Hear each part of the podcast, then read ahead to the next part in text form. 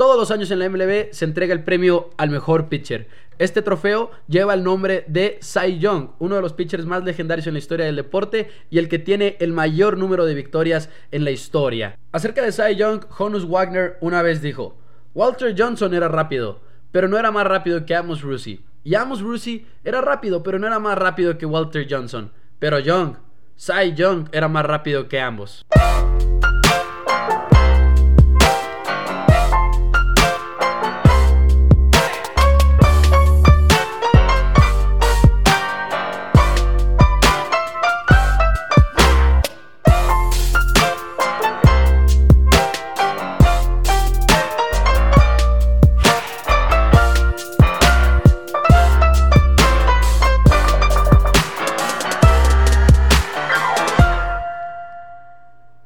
Hola a todos, bienvenidos a Home Runs y Touchdowns. Mi nombre es Mauricio Rodríguez y es el cuarto episodio de este programa. La verdad es que no nos hemos perdido ninguna de las semanas, lo cual es un logro para un programa que apenas está naciendo. Y bueno, es un honor para mí estar con ustedes el día de hoy. Vamos a platicar un poco de deportes, vamos a hablar del NFL Draft. Lo que vimos la semana pasada concluyó el sábado este draft 2020, que fue algo muy, muy especial, muy, muy diferente a todo lo que estamos acostumbrados por el simple hecho de que fue virtual. Se estuvieron adaptando a las condiciones como todos nosotros, estamos trabajando desde casa, estamos haciendo todo lo que podamos desde la seguridad de nuestros hogares y así fue también para los coaches de la NFL, para los general managers de la NFL, para los dueños. Entonces fue algo muy especial, ahorita vamos a platicar más al respecto. También Obviamente no nos podemos quedar sin hablar del orgullo mexicano en estos días que es Isaac Alarcón, un jugador de los Borregos de Monterrey, que bueno, ya tiene su lugar en la NFL. Con los Dallas Cowboys va a estar entrenando este offseason, fue seleccionado. Vamos a entrar un poquito a detalle, les voy a platicar cómo es que esto sucedió y bueno, pues muchas ganas de hablar al respecto de este jugador que pues es un orgullo y hemos platicado de muchos jugadores mexicanos en la historia esta semana precisamente por la hazaña de Alarcón y piensas en un Raúl Alegre que está en ESPN todos los lunes y dices, él jugó para un equipo de la NFL, ganó dos Super Bowls con los New York Giants, piensas en otros jugadores como Septien, piensas en muchas personas, ¿no? Pero lo que es bastante especial en mi opinión para un jugador como Isaac Alarcón es que no estuvo en una universidad norteamericana ni nada, no se formó en Estados Unidos, sino se formó aquí en México, se formó en Monterrey con los Borregos, que es probablemente el equipo a vencer en la República Mexicana. Entonces, es, un orgullo en todos los sentidos. Ahorita vamos a hablar más al respecto. Y después vamos a entrar a un tema que se me ocurrió. La verdad, no les voy a mentir. Se me ocurrió apenas ayer en la noche mientras leía una historia que les voy a platicar. Y es del béisbol. Y son motivos por los que me enamoré del béisbol, por los que me estoy enamorando cada vez más del béisbol. Porque es uno, no les voy a mentir tampoco es un amor un poco reciente para mí, Mauricio Rodríguez, entonces les voy a compartir varias cosas que pienso de este muy, muy único deporte. Y bueno, no puedo esperar para ya que lleguemos a esa parte. Así que comencemos primero que nada con el NFL Draft. So good luck to every team and let's get it started. It's now my honor to announce that the first ever virtual NFL draft is officially open. Como acaban de escuchar a Roger Goodell decirlo, fue el primer draft virtual en la historia de la NFL. Y es bastante increíble cuando te pones a pensar en la historia precisamente que tiene este evento. Para los que no lo sepan, es un evento que primero que nada no existía antes. Obviamente tuvo hubo un momento en el que un comisionado lo tuvo que haber inventado. Y ese comisionado fue Burt Bell, que en aquel entonces era el dueño de las Águilas de Filadelfia y estaba harto de cómo funcionaban las cosas en la liga. ¿Por qué? Porque antes era como una agencia libre, los jugadores novatos, los jugadores que estaban saliendo de la universidad, lo cual significaba que los mejores equipos, los equipos que más dinero tenían, estaban firmando siempre a los mejores atletas. Y eso no era justo porque al final de cuentas, ¿cómo vas a tener una liga que esté pareja? Si los mejores equipos y los equipos más ricos están llevando siempre a los jugadores. En el caso de Burt Bell, la gota que derramó el vaso fue cuando no pudo firmar a un jugador estrella, precisamente que venía de la universidad, y el nombre de este jugador era nada más y nada menos que Stanley Kostka. Y Stanley Kostka era un jugador de los Gophers de Minnesota, un linebacker que en 1933 era sin duda alguna la estrella, la siguiente estrella de la NFL. Pues Burt Bell representando a las Águilas, va, lo intenta firmar y no lo consigue. ¿Por qué? Porque los Brooklyn Dodgers, así es, los Brooklyn Dodgers existían en la NFL en aquel entonces, repito, estamos hablando de 1933, se lo llevan y le ganan porque, pues por, la, por el dinero. Ahora sí que el dinero convence a Kostka, se va a jugar con los Brooklyn Dodgers y Burt Bell se queda completamente decepcionado. Y entonces, en una liga, en, en una junta, perdón, de la liga, propone, dice, ¿por qué no hacemos un NFL draft para que pueda podamos tener un, un, nivel de competitividad bastante parejo. Y los peores equipos se pueden llevar a los mejores jugadores y de esa manera de repente tenemos una liga mucho más interesante y una liga que no nada más se determina por cuánto dinero hay en los bolsillos de cada uno de los equipos.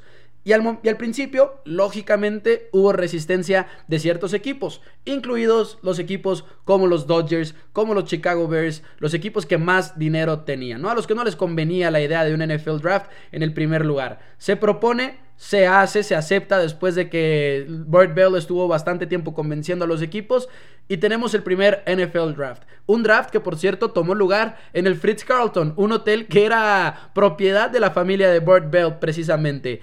Entonces se hace un NFL draft de una manera en la que yo creo que ni nosotros nos podríamos imaginar en este momento. Tiene el éxito del mundo y así es como sucede. El primer pick en la historia del NFL Draft es Jay Berwanger, un jugador que también era una superestrella. Y este primer pick no solamente fue el primero en la historia del NFL Draft, sino que también fue el primer jugador en ganar el trofeo Heisman, que actualmente se conoce como el trofeo al mejor jugador en, el college football cada año. Cada año se entrega. La última vez eh, vimos a. ¿Quién ganó el Heisman? La última vez Joe Burrow, nada más y nada menos. El jugador que draftearon los Cincinnati Bengals este 2020. Un año antes fue Kyler Murray. Y entonces se da al mejor jugador. En ese entonces ni siquiera se llamaba el trofeo Heisman. Jaber Wanger fue el primer ganador del Heisman y además el primer pick en la historia de la NFL, del draft de la NFL. ¿Qué hizo Jaber Wanger? Dijo, no gracias, pagan muy poquito y terminó su carrera de fútbol americano. Eso es un hecho, no se los estoy inventando, simple y sencillamente pues piensen en la era, era 1900 35 cuando fue el primer NFL draft, si no me equivoco, aquí lo confirmo en este preciso momento, sí, 1935. Y al ser seleccionado Jaber Wanger con el primer pick en la historia, él dice, pues no, no quiero jugar, pagan 100 dólares por partido, estamos en plena gran depresión y no me interesa jugar para ustedes, se termina la carrera de Jaber Wanger y hasta ahí llegó el primer pick en la historia de todo el NFL draft. Y nos adelantamos muchos, muchos, muchos años. Y es una sensación televisiva que, por cierto, esa es otra. Ahorita el NFL Draft, ustedes lo crean o no lo crean, estos son los números. Compite y muchas veces les gana año con año a los playoffs de la NBA y a los playoffs de la NHL. El jueves del NFL Draft de la primera ronda en específico normalmente vence a los otros partidos de otros deportes que hay en pantalla. Y estamos hablando de postemporada para la NBA, que sería realmente la competencia porque el hockey sabemos que quizá no tiene un mercado tan grande como el béisbol, como el, como el básquetbol, pero en el caso de la NBA es un número que a mí siempre me sorprende. Les gana en ratings televisivos. Y cuando se propone la idea de, ¿sabes qué? ¿Por qué lo hacemos en un hotel? ¿Por qué no, no mejor lo televisamos? Y tenemos un analista que esté platicando de los prospectos y que le explique a la gente. Y ESPN, que fueron los pioneros en esta cuestión, dice, no, no creo que tenga éxito para nada. Sin embargo, pues nace toda una industria eh, dentro de los deportes en torno a este evento. Y vemos a un Mel Kiper en ESPN que explota y se vuelve famoso. Vemos un Mike Mayo que actualmente que ya es un general manager de los Raiders. Ahorita estamos viendo a Daniel Jeremiah que simple y sencillamente para mí es el mejor. Rich Eisen, un anfitrión del NFL Draft eh, por el canal de NFL Network. Y es toda una industria televisiva. Es como un Super Bowl, es como como una serie mundial. Es algo muy, muy especial en NFL Draft. Ahora rompieron récord, por cierto, en ratings. Supongo que tiene que ver precisamente con que no hay otros deportes en la televisión. Pero es espectacular ver la evolución. Al punto de que ahora no pudieron tener un evento por el tema del coronavirus y la contingencia y dijeron, vamos a hacerlo virtual y de todas maneras todos estuvimos pegados a nuestras pantallas, disfrutando, viendo a los coaches en casa, viendo de todo, ¿no? Entonces me gustó mucho el NFL Draft 2020, siempre me parece divertido reflexionar en la historia y próximamente, eh, quizá en muchos años, cuando estemos hablando de historias como las que acabo de contar del primer pick, del primer draft, vamos a estar hablando de aquel año en el que los jugadores, los coaches no pudieron estar en el mismo lugar, los general managers, y que tuvimos que ver un NFL draft a través de videollamadas prácticamente. Ese fue el NFL draft 2020 y la verdad es que va a estar en los libros de historia próximamente. Y antes de que pasemos a otro tema, para concluir este NFL Draft, quiero hablar de una selección muy en específico. Ustedes probablemente sepan cuál, la del número 30, en el que los Packers subieron hasta el pick número 26 y se llevaron a un coreback. Así es, el equipo que tiene a Aaron Rodgers en sus filas agrega a Jordan Love, un jugador de Utah State, y pues todos nos quedamos como, wow, todos nos sorprendimos con esta selección, fue algo que no esperábamos, es un jugador que los Packers van a intentar desarrollar y es un jugador que probablemente amenace la seguridad de trabajo que tiene Aaron Rodgers. Y en lo personal, yo he pensado en los últimos años que Aaron Rodgers ya no es un mariscal de campo de nivel élite, es un jugador que lo querramos o no ha bajado su nivel de juego, sigue siendo muy bueno y sigue teniendo un talento espectacular que te puede terminar ganando prácticamente cualquier juego y por eso los Packers de Green Bay terminaron como el segundo mejor sembrado la temporada pasada, pero no hay manera de negar que algo ha cambiado para Aaron Rodgers y tampoco hay manera de negar que ha causado un poco de problemas. Vimos la partida de Mike McCarthy de los Packers, vimos ahora un poco de roces con Matt LaFleur y decían que sí se llevaban bien, decían que tenían una buena relación. Sin embargo, ahora con la oportunidad de tomar a un receptor de primera ronda, porque había buenos receptores, no lo hacen y le apuestan a un coreba que tiene un muy buen brazo y que muchos cuestionan si está lo suficientemente maduro para la NFL. Maduro en el sentido de tomar decisiones dentro del emparrillado, procesar jugadas, etcétera, etcétera. Pero Jordan Love podría ser un volado que termine pagando como Patrick Mahomes lo hizo para los Kansas City Chiefs. Y no hay que negar que la administración, la directiva de los Green Bay Packers ya había hecho esto antes. Cuando tenían a Brett Favre, draftean a Aaron Rodgers para desarrollarlo detrás de nada más y nada menos que el general y eventualmente le dan el trabajo y Aaron Rodgers hace maravillas para ellos. Aaron Rodgers tiene un contrato bastante complicado, un contrato que prácticamente elimina la posibilidad de que Jordan Love le quite el trabajo antes del 2022. Yo creo que como mínimo 2020-2021 es Aaron Rodgers en Green Bay. A partir del 2022 los Packers podrían explorar un trade, podrían explorar incluso cortarlo si así lo desean y si el nivel de Aaron Rodgers continúa declinando, pero hay que aceptar que no es la única posibilidad. También existe la posibilidad de que Aaron Rodgers no decline y que Aaron Rodgers mantenga un nivel de juego bastante alto y veamos a Jordan Love en una situación como la de Jimmy Garoppolo, ¿no? Que ahorita terminó con los San Francisco 49ers después de haber sido seleccionado por los Patriotas de Nueva Inglaterra. O bien puede ser una situación todavía peor en la que Jordan Love simple y sencillamente no resulte y no sea la respuesta para los Packers a largo plazo. Fue el pick sin duda alguna que más me llamó la atención en todo el NFL Draft. Hubo bastantes selecciones sorprendentes, pero hay una que te deja rascándote la cabeza y esa fue la de Jordan Love para los Green Bay Packers. Ahora sí, pasemos a la noticia del mexicano Isaac Alarcón, porque Isaac Alarcón llega a la NFL, es asignado por medio del NFL Player NFL International Player Pathway es el nombre de este programa que se inauguró en 2017 en, la, en el intento de la NFL de expandir sus fronteras, buscar talento a nivel mundial. Han participado jugadores británicos, han participado jugadores australianos, alemanes, de todo tipo. Y en el caso de México, Isaac Alarcón es el segundo en participar, porque en, 2019, en 2019 participa Máximo González, 2018-2019, al final de cuentas. Máximo González, que también jugó con los Borregos de Monterrey como un ala defensiva y en el programa participó como un linebacker. Estuvo participando pero no fue asignado a ningún equipo. Y como funciona este programa es que escogen una división al azar. La temporada pasada fue el este de la americana, esta temporada es el este de la nacional. Seleccionan a una división y esta división acomoda a cuatro jugadores, uno por equipo. En el caso de los Vaqueros de Dallas, les tocó Isaac Alarcón, liniero ofensivo. ¿Y qué significa? Que Isaac va a tener una oportunidad de pasar este offseason entrenando con los Dallas Cowboys. Y tiene muchas oportunidades de quedarse con el equipo. Y esto es en lo que quiero hacer hincapié. Mucha gente tiene esta mentalidad de, híjole, no, no tiene una oportunidad, le van a dar chance y cuando se termine la pretemporada lo van a dejar ir.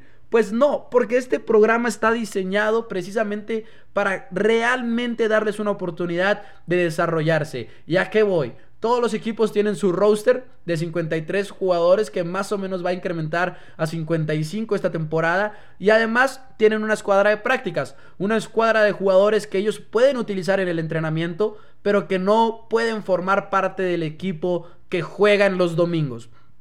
Entonces, por medio de este programa, Isaac Alarcón va a poder formar parte de esa escuadra de prácticas.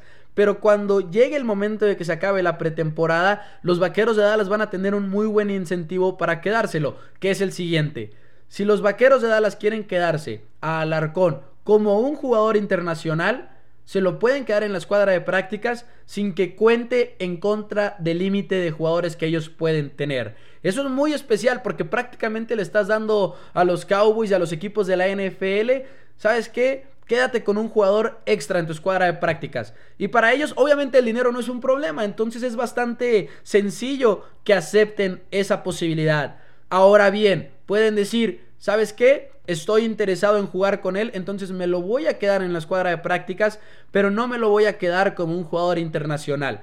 Porque si te lo quedas como un jugador internacional, no lo puedes activar en la temporada del 2020. Si no te lo quedas como un jugador internacional, sí puedes jugar con él en la temporada 2020 si así lo deseas, pero contaría contra el límite de jugadores en la escuadra de prácticas en el equipo. Entonces lo menciono porque es bastante importante recalcar que hay muchas posibilidades de que Isaac Alarcón por lo menos pase una temporada completa con el equipo de los Dallas Cowboys al menos en la escuadra de prácticas. Le deseamos lo mejor, es un gran jugador, dos veces campeón en la CONADEIP con los Borregos de Monterrey, empezó su carrera de Liga Mayor apenas a los 17 años, todavía le quedaban bastantes temporadas de elegibilidad entonces sí sacrifica algo Alarcón a la hora de buscar jugar en la NFL, pero obviamente lo vale. Es un jugador que también tiene experiencia en mundiales, campeón en el 2018 en el Campeonato Mundial Universitario, cuando vencen a Estados Unidos 20 a 17. Y bueno, simple y sencillamente el mejor liniero ofensivo en el país, pues ahora está, estará más bien en Estados Unidos. Platicábamos en Antena Deportiva Chihuahua con su coach, el La Rata Altamirano, eh, pues una institución del fútbol americano en México sin lugar a dudas, y platicaba de cómo ahorita estaban buscando los coaches que le abrieran las puertas de las instalaciones del TEC de Monterrey, porque por la contingencia está cerrado el gimnasio, no pueden estar yendo los estudiantes, pero esperemos que por el caso muy extraordinario de Isaac, pueda estar entrenando próximamente en las instalaciones de su escuela. Esperamos que sea así, le deseamos todo el éxito del mundo y sabemos que tiene con qué. Definitivamente Isaac Alarcón tiene con qué. Mucho éxito Isaac.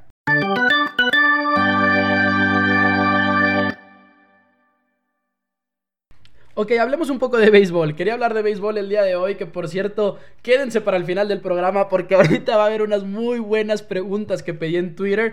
Es una tradición, yo creo que la voy a tener que comenzar. Todas las semanas voy a estar publicando en mi Twitter, arroba MauNFL. Voy a estar poniendo, mándenme preguntas random para home runs y touchdown, porque ahorita que lo acabo de hacer, me mandaron unas muy, muy buenas. Entonces vamos a continuar con esta pequeña tradición. Ahorita lo verán, lo escucharán más adelante pero hablemos de béisbol. Estaba leyendo el día de ayer una historia bastante divertida que ahorita les voy a contar y me quedé pensando, en verdad, por esto amo el béisbol y les voy a platicar precisamente de ese amor, cómo ha, cómo ha ido creciendo y algunos motivos en específico, algunos aspectos del deporte que me gustan muchísimo. Primero que nada, lo tengo que mencionar, mi mamá es aficionada a morir de los Yankees de Nueva York. Y digo aficionada a morir, así como yo soy de los Vaqueros de Dallas en la NFL, ella es de los Yankees. Y si van perdiendo, está de mal humor. Si van ganando, es increíble, increíblemente genial. Y digo eh, mal humor en buen plan, ¿no? Como todos nosotros cuando nuestro equipo va perdiendo. La he visto llorar por los Yankees, así como yo he llorado por los Cowboys. La he visto morir de emoción, así como yo he muerto de emoción. Entonces, es algo bastante genial y algo que siempre me ha gustado ver en ella. Porque sí le gusta el fútbol americano. Habla con nosotros del fútbol americano en la casa, que es el deporte que más nos gusta pero para ella siempre ha sido el béisbol y me gusta mucho como ver esa parte de cómo es apasionada como nosotros con la NFL, que también a ella le gusta mucho, pero no se compara realmente con el béisbol y con los Yankees. No importa qué día sea, no importa qué esté haciendo, ella tiene su iPad enseguida y está viendo a los New York Yankees jugar diario, diario, diario, diario, o al menos cuando juegan los New York Yankees. Así que ahorita, como ustedes comprenderán, está sufriendo al igual que todos nosotros porque no hay partidos que ver. Sin embargo, bueno, esa es la primera parte, pero este amor que ha ido creciendo por, por el béisbol se ha dividido en varias cosas. En segundo lugar, aparte del amor por mi mamá, está Calico Joe, que es un libro de John Grisham, un autor que a mí me gusta mucho. Y cuando leí este libro, aproximadamente a qué fue, a los 13, 14 años, me enamoré todavía más. Cuenta la historia de un jugador que se llama Joe Castle, se lo recomiendo muchísimo. Lamentablemente no está en español, no sé qué le pasa a John Grisham porque no lo ha traducido. Yo algún día se lo voy a traducir a mi mamá, estoy seguro, para que lo pueda leer. Porque aparte es un autor que nos gusta mucho, no nada más es de béisbol, sino, es más, principalmente escribe de abogados y de thrillers de abogados, pero también le gusta mucho el béisbol y tiene algunos libros que hablan de este deporte. La Granja también se los recomiendo, pero Calico Joe es de lo mejor que he leído. Eh, y, esa fue una parte en mi vida en la que dije, wow, el béisbol realmente es especial. Habla mucho de las reglas no escritas, que también ahorita vamos a comentar más adelante. Y finalmente, creo que la última parte viene muy recientemente, que dije, le voy a poner un poco más de atención al béisbol. Y lo hice y simple y sencillamente me arrepiento de no haber comenzado antes. Es un gran, gran deporte. Así que listé algunos motivos por los cuales me gusta muchísimo este deporte. Unos motivos que lo hacen realmente único. Y lo hice principalmente porque ayer, antes de irme a dormir, estaba leyendo una pequeña historia que publicaron en The Athletic. Y la historia cuenta... es más, ¿cómo, ¿cómo se los digo? Ya sé cómo se los voy a decir. ¿Cómo es posible que un jugador bate un home run, bate una pelota y la pelota salga, por así decirlo, sea un home run y no anote una carrera en la misma jugada. ¿Cómo puede ser eso posible? Bueno, pues déjenme les platico. Resulta ser que en 2006 Benji Molina batea un, batea un home run. Pero no se da cuenta que batea un home run, sino que lo batea hacia el jardín derecho, pega en la pared, pero no pegó realmente en la pared. Entonces él se detiene primero que nada en primera base. Eso es, algo bastante importante. Se detiene en primera base. Benji Molina no es un jugador muy rápido, así que ni siquiera intenta ir por segunda, sino que se queda, se frena. Pero hay un jugador que escucha y dice, ¿sabes qué? Se me hace que eso fue un home run. Y lo escucha porque pega en metal. Y nadie más se dio cuenta, más que él, porque tenía muy buen oído o algo por el estilo, ¿no? Y dice que pasaba mucho tiempo en jardín derecho y que reconocía el sonido de cuando pegaba contra la pared a cuando pegaba con el pequeño techo que estaba hecho de metal. Entonces, esa es una parte bastante importante. Pega, pega en la pared, o al menos todo el mundo piensa que pega en la pared, y ya, se detiene en primera. Entonces entra un corredor emergente para Benji Molina, porque recordemos que Benji Molina no era rápido. Entonces necesitaban un jugador que pudiera robar segunda base, porque los San Francisco Giants iban perdiendo 2 a 0 y Benji Molina jugaba para los Giants. Entonces ya tenían dos corredores en, las, en las bases, incluyendo a Benji Molina, y podían empatar el juego, ¿no? En esa entrada. Entonces entra un corredor emergente. Para esto sale el manager y dice, oigan, podrían revisar esto. Acababa de entrar la repetición, por cierto, a la, a la MLB. Era algo nuevo. Estamos hablando de 2008.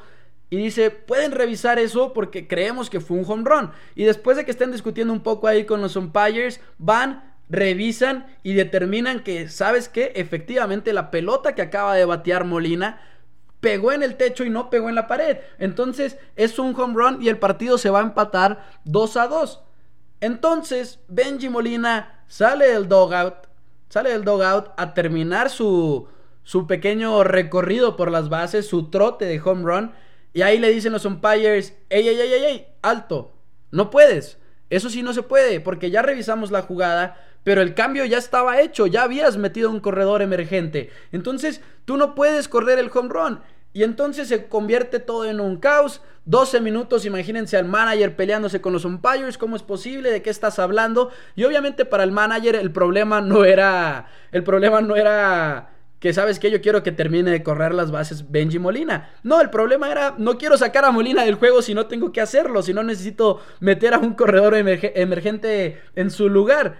Entonces, eso es básicamente en resumen lo que sucedió. Benji Molina batea un home run, se detiene en primera base porque todos habían pensado que era un sencillo, entra un corredor emergente, se revisa la jugada, se determina que sí era home run, que sí habían anotado dos carreras los San Francisco Giants, pero en vez de que Benji Molina termine de cruzar home y él recorra las bases, las recorre alguien más. Las recorre, aquí tengo el nombre, por aquí lo tengo anotado.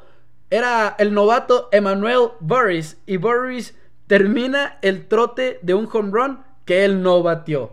Eso fue, es una historia bastante genial y es una historia que te refleja lo único que es el béisbol. Y si ustedes buscan este partido en Baseball Reference y son aficionados a morir de béisbol y son como uno que cuando se aburre se pone a buscar estadísticas en este tipo de páginas, si ustedes buscan el juego del 26 de septiembre de 2008, Dodgers contra San Francisco Giants, van a notar que está mal, las estadísticas están mal, porque las estadísticas dicen que Molina sí anotó una carrera pero técnicamente no anotó la carrera. Batió el home run, impulsó dos carreras, pero nada más llegó a primera base, no cruzó home y la carrera fue para Emmanuel Boris, el corredor emergente.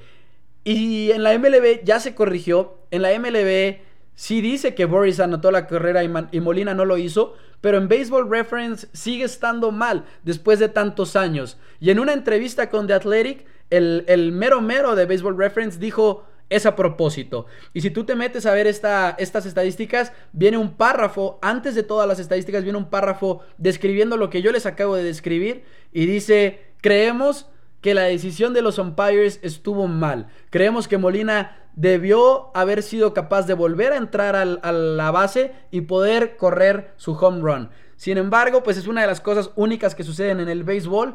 Y cuando te pones a investigarle un poco más, te das cuenta de que pasan todas las temporadas, todas las temporadas pasa algo que te quedas pensando, ¿what? ¿Qué está sucediendo en este momento? Y es algo bonito del béisbol, es algo que lo hace realmente único. Eso es lo primero que listé. Lo segundo es que es realmente eterno, entre comillas. ¿Y a qué me refiero? La NFL, por ejemplo, ha evolucionado mucho, las formaciones han ido cambiando, las reglas han ido cambiando mucho y en el béisbol no es tanto. En el béisbol siguen siendo tres bolas, digo cuatro bolas, siguen siendo tres strikes, sigue siendo 60 pies y 6 pulgadas entre el montículo del pitcher y el plato de home y eso nos hace pensar que todos los jugadores son extremadamente comparables. Es decir, nos hace pensar que podemos comparar a Babe Ruth con Mike Trout. Y nos hace pensar que podemos comparar a Clayton Kershaw, a Aroldis Chapman, a pitchers del día de hoy con pitchers como Cy Young.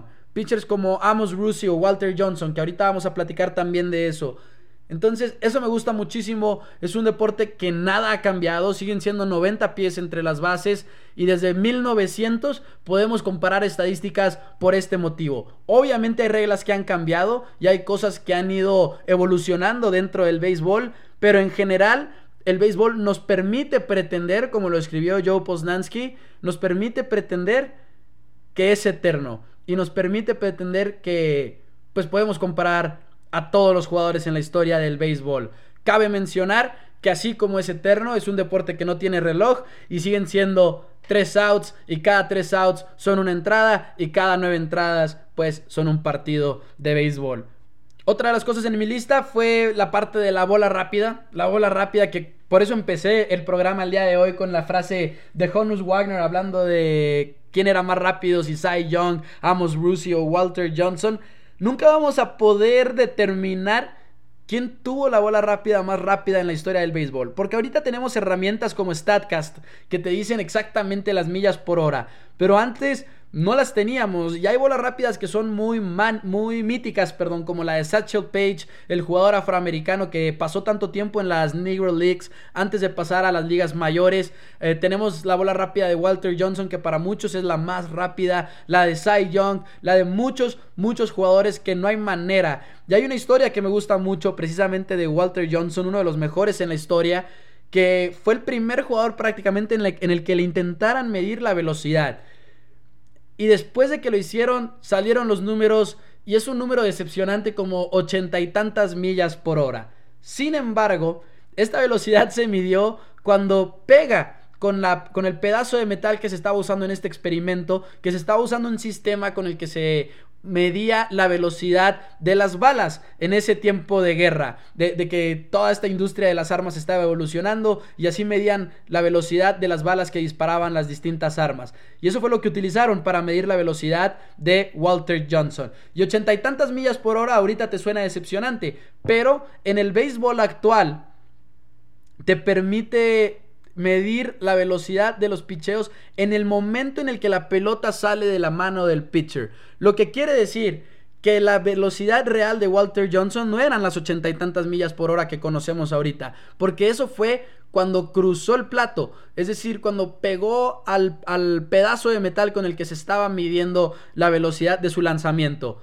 Se han hecho cálculos que sugieren que si le agregas la velocidad y la desaceleración, y esto lo hizo Sports Science, que realmente la velocidad de Walter Johnson cruza las 100 millas por hora. Entonces, eso es bastante interesante y el hecho de que nunca vamos a saber cuál fue la verdadera velocidad de Walter Johnson, pues es lo que retrata, en mi opinión, a la perfección la, lo mítico que son las bolas rápidas y cómo nunca vamos a saber quién tuvo la más rápida de todas. Y esto a mí me parece muy importante porque sliders, curvas, change-ups, todo tipo de lanzamientos, al final de cuentas son secundarios a una bola rápida. La bola rápida es lo principal, es la esencia del béisbol. Es un pitcher diciéndole al bateador, hey, voy a lanzar con todo, intenta pegarle. Eso es algo muy bonito, es la esencia del béisbol y es el corazón del béisbol, realmente si lo pensamos de esa manera. Esas son algunas de las razones, también está la parte de juegos mentales que lo voy a ligar más que nada con el libro de Calico Joe, la parte en la que el bateador intenta cubrir todo el plato y el pitcher dice, no, esa mitad del plato es mía, les lanza una bola por dentro, haciendo que el bateador se tenga que echar para atrás. Y eso es algo bastante genial. Y luego están los pleitos, las partes en las que los pitchers van a pegarle al bateador porque hicieron algo mal en un partido anterior, cosas por el estilo. Esta parte de los juegos mentales me gusta mucho. Por cierto, saludos a Santander, no, ¿cómo se llama? No, no Santander, el banco, pero es que tiene una arroba, así se llama en Twitter. No me acuerdo de su arroba, pero ahorita lo mencionamos. Arroba Azul, Antoni. Saludos a Azul Antoni que en Twitter, en mi, en mi tweet de preguntas random, puso, habla de las reglas no escritas del béisbol. No voy a entrar muy a detalle el día de hoy porque probablemente el próximo episodio estemos hablando más de eso.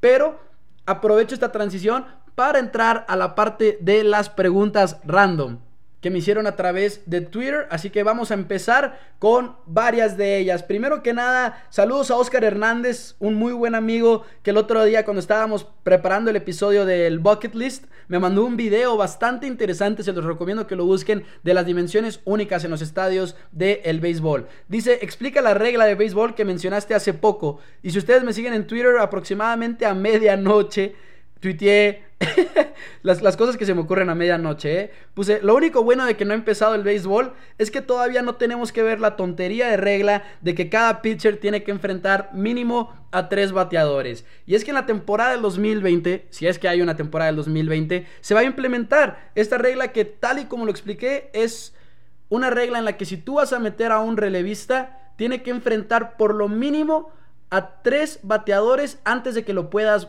cambiar por otro.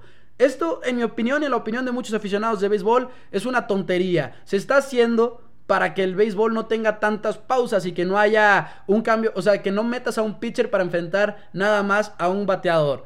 Pero es parte de la estrategia. Igual y tienes a un zurdo, a un zurdo que estás guardando para enfrentar a Bryce Harper en la séptima entrada. Y no lo puedes meter ahora porque, o, sí lo puedes meter, pero ahora no solamente tiene que enfrentar a Bryce Harper, sino tiene que enfrentar a otros bateadores. Y va a estar interesante por un lado porque dices las alineaciones van a ser todavía más estratégicas, igual y vemos más alineaciones que roten entre zurdo y diestro, zurdo y diestro, ya lo veremos, a mí en lo personal no me gusta mucho, entiendo el objetivo de hacer el béisbol un poco más rápido, entre comillas, más entretenido, pero no me gusta. Y sé que a muchos managers no les gusta y a muchos aficionados tampoco, entonces para mí simple y sencillamente no me gustó. Preguntó Alfredo Sosa que qué es un wild pitch. Saludos Alfredo. Y simple y sencillamente el wild pitch es cuando va el lanzamiento y es difícil para el catcher atraparla. Y es culpa del pitcher que no pueda atrapar esa pelota el catcher. Es decir, una pelota que va fuera de control, fuera del plato y que no la puede alcanzar, fuera de la zona de strikes y que entonces los corredores pues pueden avanzar de base a base, a veces lo hacen, a veces no lo hacen, depende del catcher y depende de muchos otros factores. Eso es un, eso es un wild pitch y cuando es un passed ball es cuando la pelota se le va al catcher, pero que sí se determina que es culpa del catcher. Todas estas decisiones de si es wild pitch o si es una pass ball los hace la persona que es el official scorer y que determina si las jugadas son un error, si las jugadas son un hit, etcétera, etcétera. Eso es un wild pitch. Uriel Barajas dice ganadores y perdedores del draft. Los ganadores a mí se me hace principalmente Broncos, Vaqueros y Vikingos, por decirte tres, pero también están por ahí los Ravens y los Jaguars. Y perdedores, no me gustaron, no, no me gustó el draft de los Patriotas y sé que normalmente nos demuestran que están equivocados, pero no me gustó, no me gustó por demás. no me gustó el de las Águilas tampoco, siento que se equivocaron al ir por Jalen Hurts. Y hay otros drafts, probablemente los pueda platicar más a través de arroba mau NFL.